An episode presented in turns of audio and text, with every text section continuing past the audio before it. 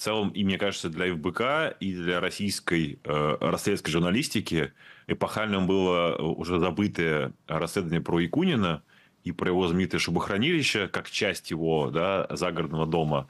Э, вышло больше 10 лет назад, и это сейчас все привыкли к э, расследованиям, где рассказывают, что мы у какого-то чиновника топового нашли дом, да, тогда это было совершенно в новинку, э, вот это несметное богатство, не то, что несметное, да, но бросающееся в глаза богатство путинского окружения, там, главы РЖД, с какими-то такими возмутительными в то же, в то же самое время мемными деталями, как чтобы хранилище, а, и тогда же это было прям для многих э, журналистов открытием, что, оказывается, можно в России смотреть, кто владеет недвижимостью, можно планы заказывать и узнавать даже там, чтобы хранилище, не побывав внутри оно было, в этом смысле, эпохальным и для ФБК, потому что, мне кажется, был первый такой выстрел, э, да, первая звездочка на фюзеляже, вот, э, и, соответственно, для журналистики российской. Э, ведь все расследования его, да, э, команды ФБК и Навального комментировали, соответственно,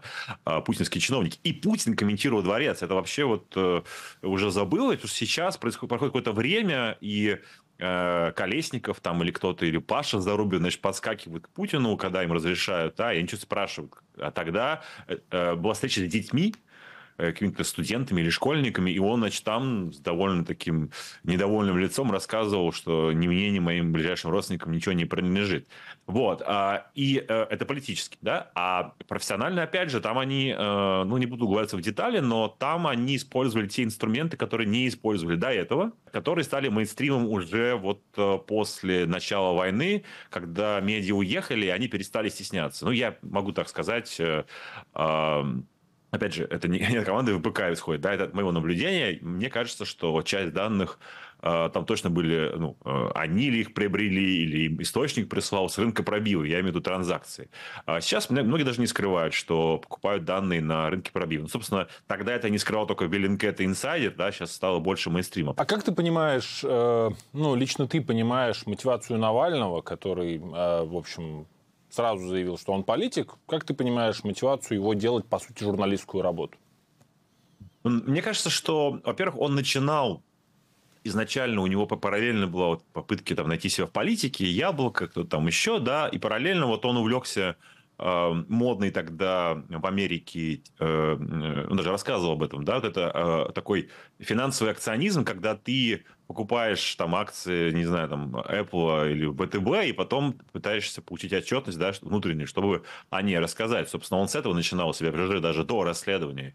В отличие от медиа, которые играют в объективность или стараются быть объективными, да, там э, есть четкая риторика, четкий посыл, на чем Навальный всегда выигрывал, потому что там, где э, журналист скажет предположительно, возможно, дворец Путина, ну, как это было всегда, дворцом Путина до его расследования, он скажет, это дворец Путина, и поэтому у него он соберет 10 раз больше просмотров, но это все-таки была эм, э, такая смесь политики и журналистики, чем ниже ничего плохого. Э, для меня неудивительно, что в, ФБК была и политическая организация, и, и медиа, для которого главным продуктом было изначально расследование, потом добавились, собственно, э, стримы. Кстати, он тоже один из первых стал делать стримы, да, там Навальный Live. Насколько он э, лично вот был мотором этих расследований, я что имею в виду? После того, когда он оказался в российской тюрьме, э, изменился смысл, не знаю, месседжи, Э, качество этой работы расследовательской?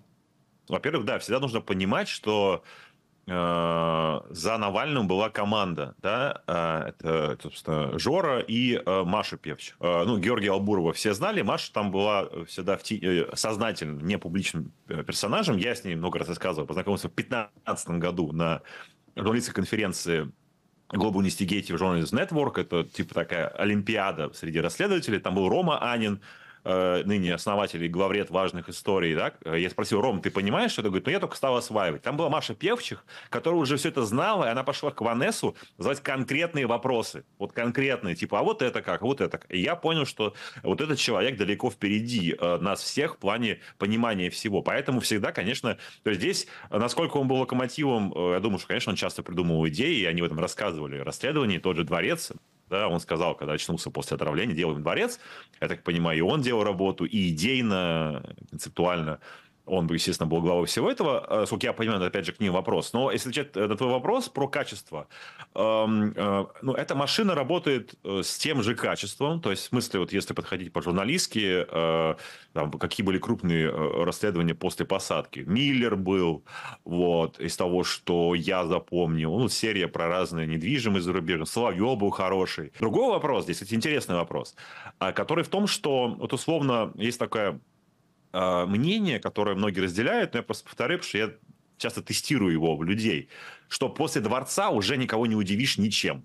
Ну, то есть, вот, э, э не только касается ФБК, а любого журналистского расследования, потому что, соответственно, вот ты рассказал про главную коррупционную, там, э, конечно, смерть Кощеева, да, про дворец Кощея, вот. То есть, ты, так, мы, мы все там, Навальный, мы, журналисты, подбирались к этому дворцу тематически, мы рассказывали то про шибохранилище, то про медведь, и вот ты подобрался, да, и ты как бы обобщил главное. После этого уже, ну, окей, еще один дворец, да, э, хорошо, еще один дворец, да, у, у любовницы Соловьева. Ну, окей, да, там что-то такое. В этом смысле как раз интересно вот к этому вопросу, то есть машина работает так, так же, э, такого же по масштабу громкого нет, и, возможно, нет не потому, что плохо работают, а потому, что вот этот самый пик да, э, расследования в отношении путинизма, по которому мы уже вышли на плато.